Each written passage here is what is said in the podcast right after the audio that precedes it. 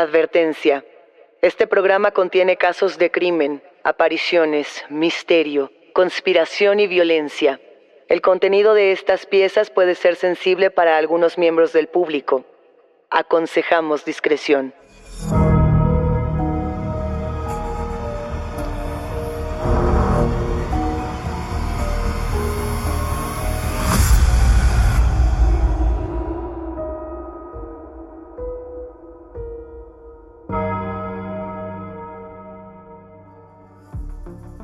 Saludos enigmáticos, bienvenidos, bienvenidas a esta conversación con nuestros especialistas en misterio.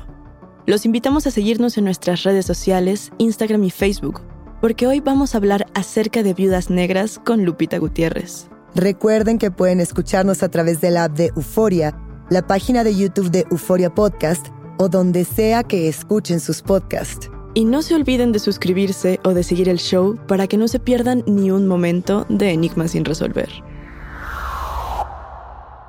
Hay muchos arquetipos alrededor de las mujeres criminales, pero quizá, Daniel, la figura más inquietante de todas es la de la viuda negra. Seguramente han escuchado algunos nombres como Marianne Cotton o Martha Needle. Y si no, están a punto de llevarse una macabra sorpresa. La verdad es que el tema es apasionante y nos da muchísimo gusto en Enigmas sin resolver poder darle la bienvenida a Lupita Gutiérrez. A ver, si son fanáticos de los podcasts de crimen, saben que esta mujer no necesita presentación. Una de las mujeres que analiza mejor los perfiles criminales. Ella es creadora de lo que para muchos ha sido el primer podcast de True Crime en México, conocido como Testigos del Crimen, un espacio legendario que ella construyó junto con Roberto Coria. Queridísima Lupita, con toda admiración te saludamos. ¿Cómo estás? No, bueno, con esta bienvenida estoy encantada y fascinada. Muchísimas gracias, Luisa. Muchísimas gracias, Daniel, por esta invitación y esta bienvenida. Es que nos da muchísimo gusto tenerte aquí, Lupita, para que nos puedas platicar acerca de esta figura que es tan enigmática y tan fuerte. La viuda negra. ¿Qué necesita una viuda negra para ser una viuda negra, Lupita? Bueno, de entrada, bueno, pues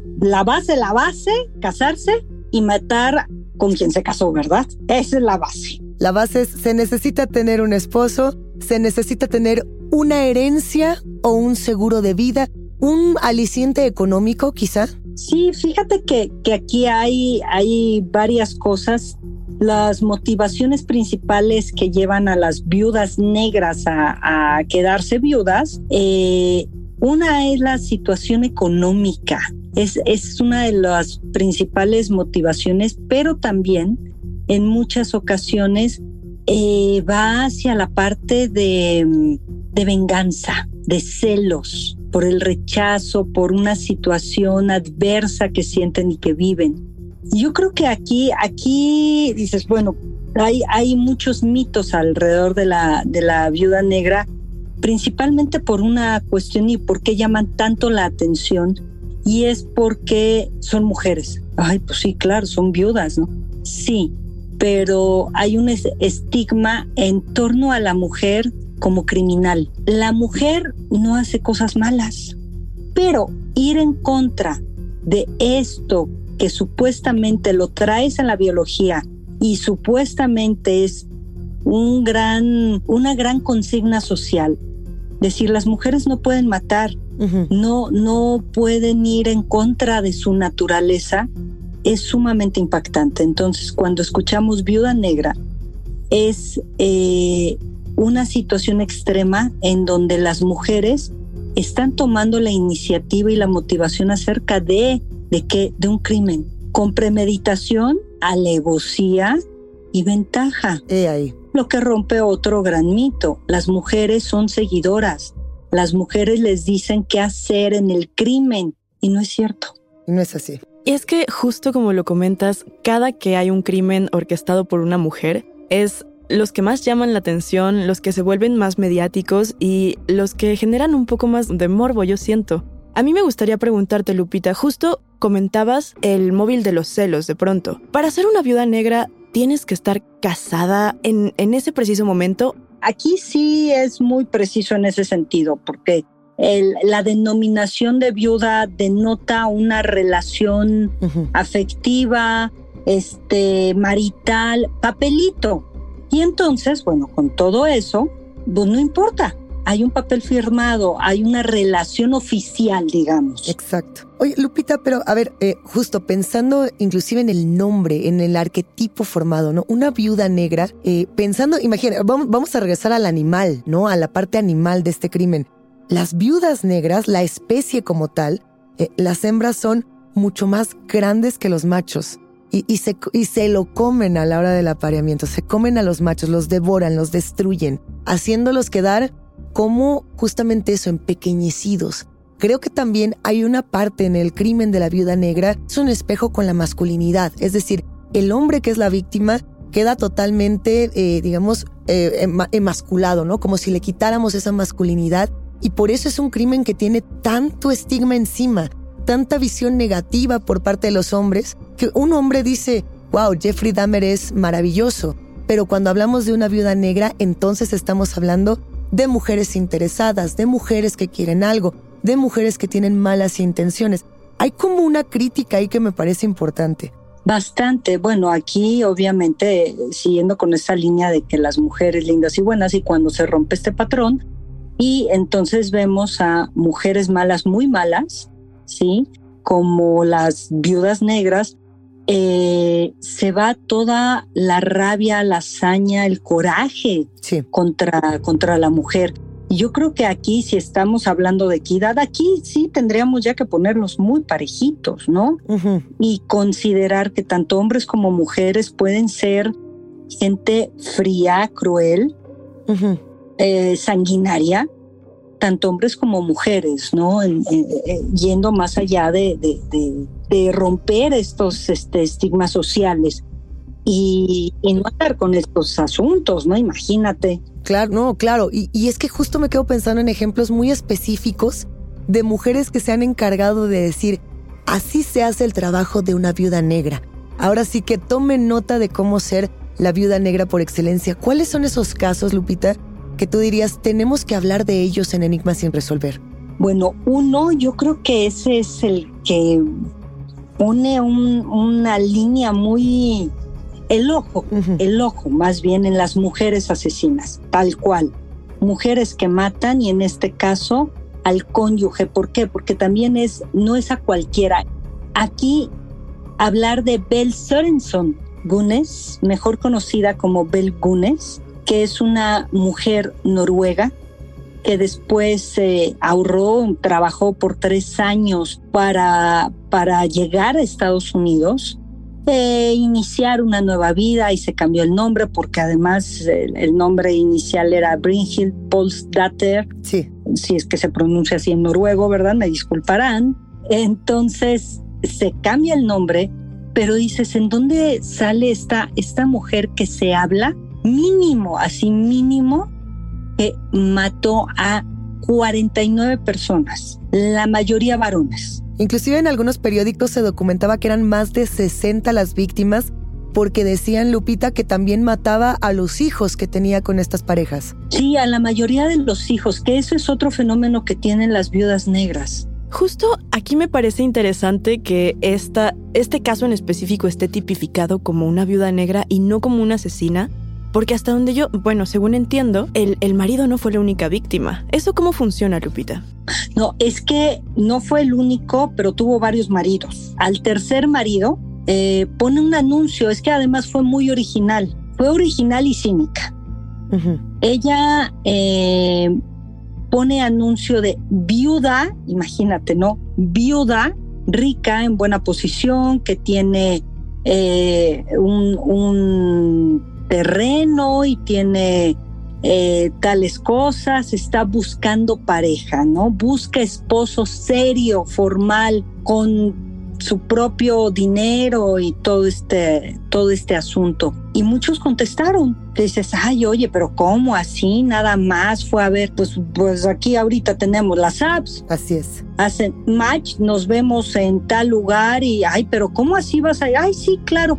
Bueno, aquí era en el periódico y candidatos literal que querían ser los esposos de Bell llegaron. El punto es que la mayoría de ellos ya no regresó. Ahí sí ya se habla, se hablaría de asesinatos en, en, en masa en general, ¿no? Bueno, no en masa, sino eh, en serie. Eh, el primer eh, marido, precisamente Mats Dille Anton Sorenson, Que, que iban bien. Hasta eso duraron como unos seis años casados, de 1884, por ahí de, de 1900. Ajá. aquí hay una combinación muy interesante con Bell, porque ella es viuda negra, es asesina, asesina serial también, porque es parte de la clasificación que hay dentro de asesinas serias, las viudas negras. Eh, también hay una cuestión piromaníaca en Bell. ¿Por qué digo que es interesante? Pues ella se casa con Max, tienen un hijo, eh, van haciendo su, su, vida en pareja, ponen una tienda, ¿no? Venden sus cosas y un día se quema su tienda. Pues qué mendiga suerte, ¿no? O sea, pues, pues, nos estamos esforzando y se, Exacto. Y pues les dan el dinero del seguro, en donde ahí pues se cambian de lugar y ahí compran una casita, la cual también misteriosamente se quema. E igual les pagan el seguro. Exactamente. Imagínate nada más todo eso, ¿no? Pero, pero a ver, o sea, yo, me quedaba pensando en por qué Bell llegó a, a, vivir estas experiencias. O sea, ¿Qué la arrastró a convertirse en esa persona, en esa viuda negra? Porque estamos en un, en un momento temporal, hablando de 1859, Lupita Daniel, en el que las leyes eran muy distintas a las que tenemos ahora. Y, bueno, o quizá no tanto en el sentido de cómo se apoya a las personas marginadas. Ella venía de una familia muy, muy humilde.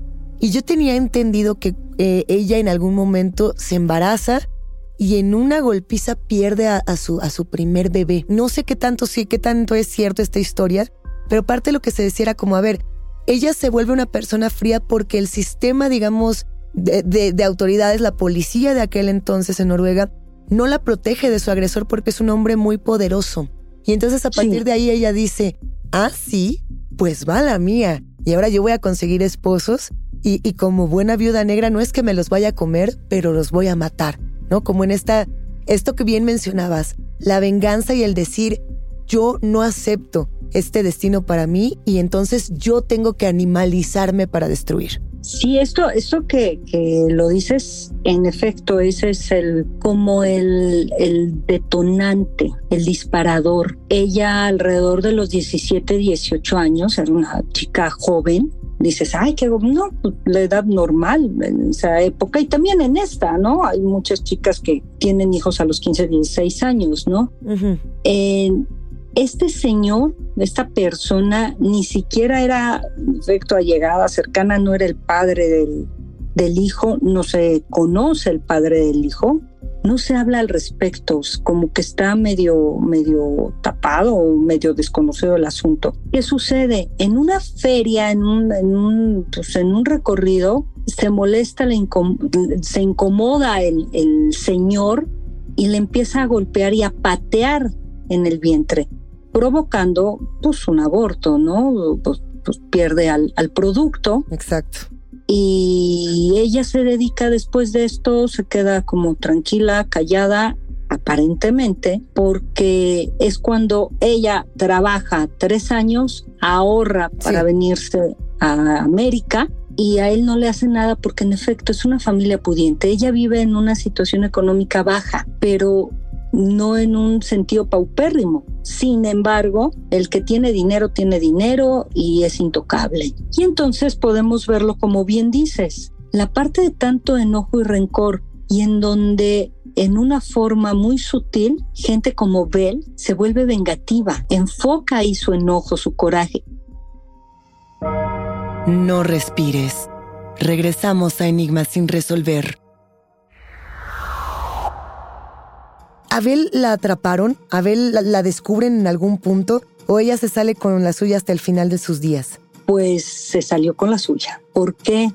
Porque curiosamente entre mm, hombres muertos, hombres desaparecidos y también casas que se queman, incendios raros, ¿no? O sea, cosas difíciles de explicar. Hubo otro incendio, hubo otro incendio en donde se especulaba que ella había fallecido entre, entre esos cuerpos, ¿no?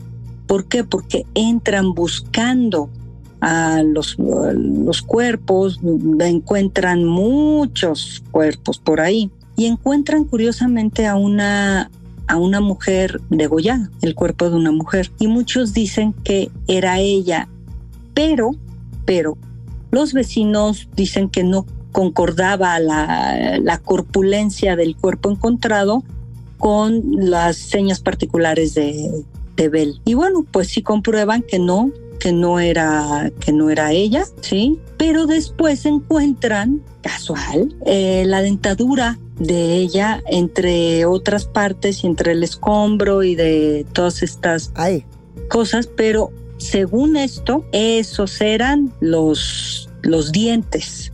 Esta parte del caso a mí me parece fascinante porque estamos hablando de algo que muchas veces vemos en el cine, en las películas, y no lo, no lo aterrizamos a la realidad, que es estas personas que fingen su muerte para tener una huida gloriosa, podría decirse. Pero aparte de Bell, ¿qué otras viudas negras tenemos, Lupita? Pues mira, tenemos, eh, si queremos hablar de una de las más eh, recientes, eh, está el caso que le apodaron como la viuda negra, pero era la abuela viuda negra, que se llama Betty Newmar. No sé si la han escuchado. Cuéntanoslo todo. Es una mujer que nació en 1931 y se habla, hay unas fuentes que dicen que fueron cuatro esposos, otros que cinco esposos, todo esto, pero ella empieza a matar. La sospecha que se tiene es desde 1970 hasta alrededor del 2007. Imagínense eso, ¿no? No es detectada. Asesinó aparentemente a cinco maridos Ajá. y a un hijo a un hijo de, ellos, ¿no? Eh, ¿Cómo? Pues se hablaba, por ejemplo, Ben envenenaba muchos de los cuerpos que encontraron. Dijeron, ay, fueron quemados o no, fue con estricnina, fueron envenenados. Exacto. Pero eh, con esta Betty fueron muertes muy violentas. Sí, como si el crimen fuera más enojado mucho más enojado, en efecto, mucho más de rabia. Y aquí también, ya nos metemos a la simbología, ¿no? Y a una cuestión de análisis, Ben se quedaba calladita, ¿no? Así como, como se quedó con todo el odio contenido por, por el cuate que la pateó y que no pasó nada. Y calladita entonces les daba su veneno en el tecito, en el café, en donde fuera, en la comida para matarlos. Y con toda paciencia los iba eliminando sin decir nada. Betty era muy estruendosa. Betty utilizó en forma indirecta armas de fuego y el arma de fuego pues es más escandalosa, es más visible, es fálica, ¿no? Esta parte de quitar el, poder al, hombre a través de un falo que arroja fuego y te mata. Eh, se habla precisamente que, que ella, por ejemplo, eh, uno de sus esposos fue asesinado y años después eh, salió el, ejecutor, lo encontraron y él dijo que le había pagado, le había pagado para matarlo. O sea, fue un asesinato literal mandado, ¿no? Y aquí yo tengo una duda, Lupita. ¿Así eran todos sus asesinatos como, como encargos o hubo un momento en el que Betty sí se manchó las manos de sangre? Pues aparentemente sí, pero no, porque curiosamente otro de sus esposos también falleció de, de balazo, pero nada más que aquí se alegó como suicidio. Ay. Igual que el hijo. El hijo dijeron, no, pues es que no pudo, entró en una situación, este, de una situación muy tensa y, y se suicidó. Entonces, pues o, había riñas, o los mataban en la calle, o se suicidaban. Eh, Qué curioso, ¿no? Pero a ver, eh, es que el caso es interesantísimo porque justo en este perfil, eh, a mí me gustaría preguntarte de todo lo que has analizado en estos perfiles criminales, Lupita, ¿tú sientes que habría un cómplice?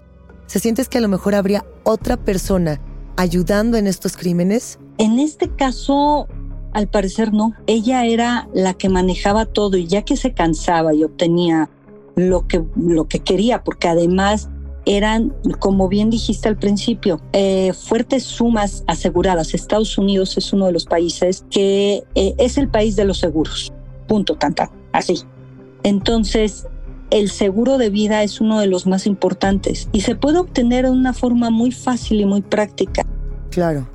Y aquí, aquí uno de los grandes móviles, pues fue el dinero. ¿Por qué? Porque ella también hizo grandes estafas en esto de, de fíjense nada más sí. a qué nivel estafaba que les aplicó a, muchos el típico de fíjate que no hay eh, herederos o no hay gente que, tenga la herencia, pero si tú das, eh, no sé, este, dos mil pesos, cinco mil pesos, diez mil pesos, tú te puedes hacer acreedor a esta herencia que es cuantiosa. Y así se llevó a mucha gente. Cuando la trataron de, pues, de incriminar y de todo esto, pues pues se fue, ¿no? Ah, o sea, bye. Eh, todas estas cosas precisamente dijeron, no, no, pues este, sí. ¿qué ocurrió? ¿Qué pasó? El último esposo, John Neumar, o Neumar, como se queda el último apellido, por eso ella es Betty Neumar al final, sí. aparentemente falleció por septicemia. Ajá.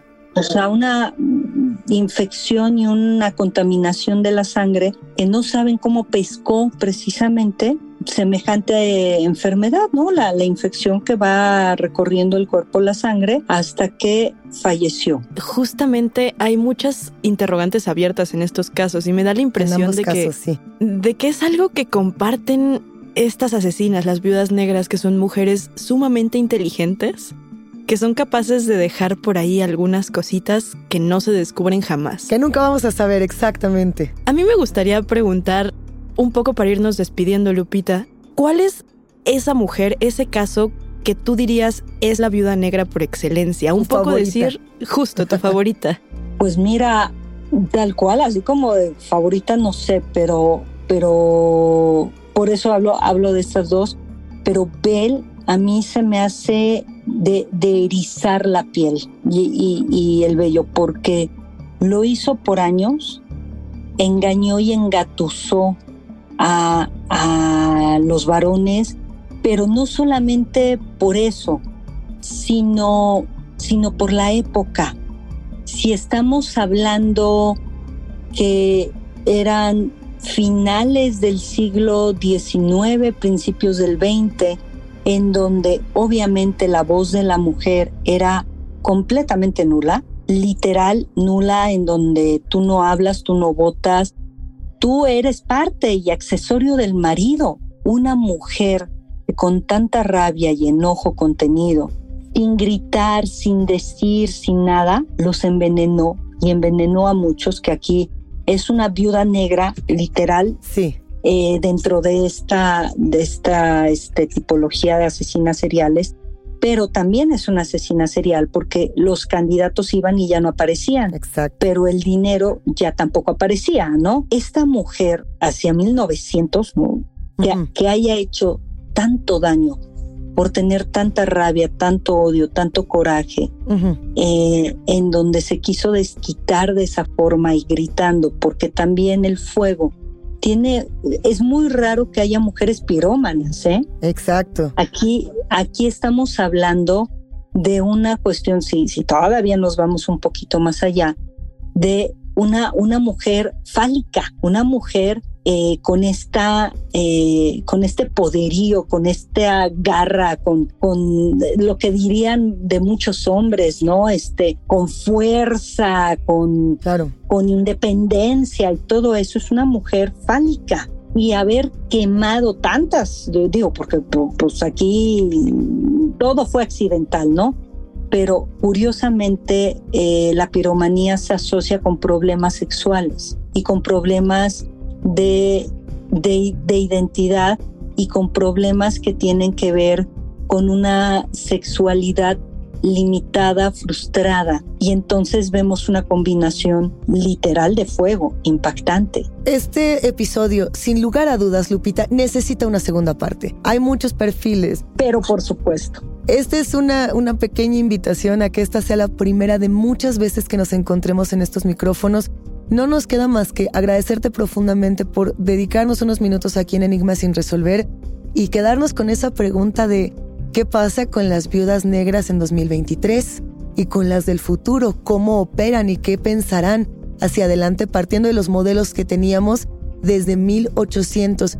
Te abrazamos con todo el cariño y de verdad pronto nos encontramos en esta cabina. Abrazo recibido, otro de vuelta. Muchísimas gracias. Por supuesto que con todo gusto acepto las invitaciones. Muchísimas gracias, Lupita. Te mandamos un fuerte abrazo. Gracias. Enigmáticos, la conversación con nuestros especialistas en misterio ha terminado, pero siempre hay otra grieta que investigar junto con ustedes. No se olviden de seguirnos en nuestras redes sociales. Nos encuentran a través de Instagram y Facebook. Yo soy Daniel Duarte. Y yo soy Luisa Iglesias. Y ha sido un macabro placer compartir con los enigmáticos. Recuerden que pueden escucharnos en la app de Euforia, la página de YouTube de Euforia Podcast o en donde sea que escuchen podcast. Denle follow o suscríbanse al show en donde sea que nos escuchen y así no se pierden ni un momento de Enigma sin resolver.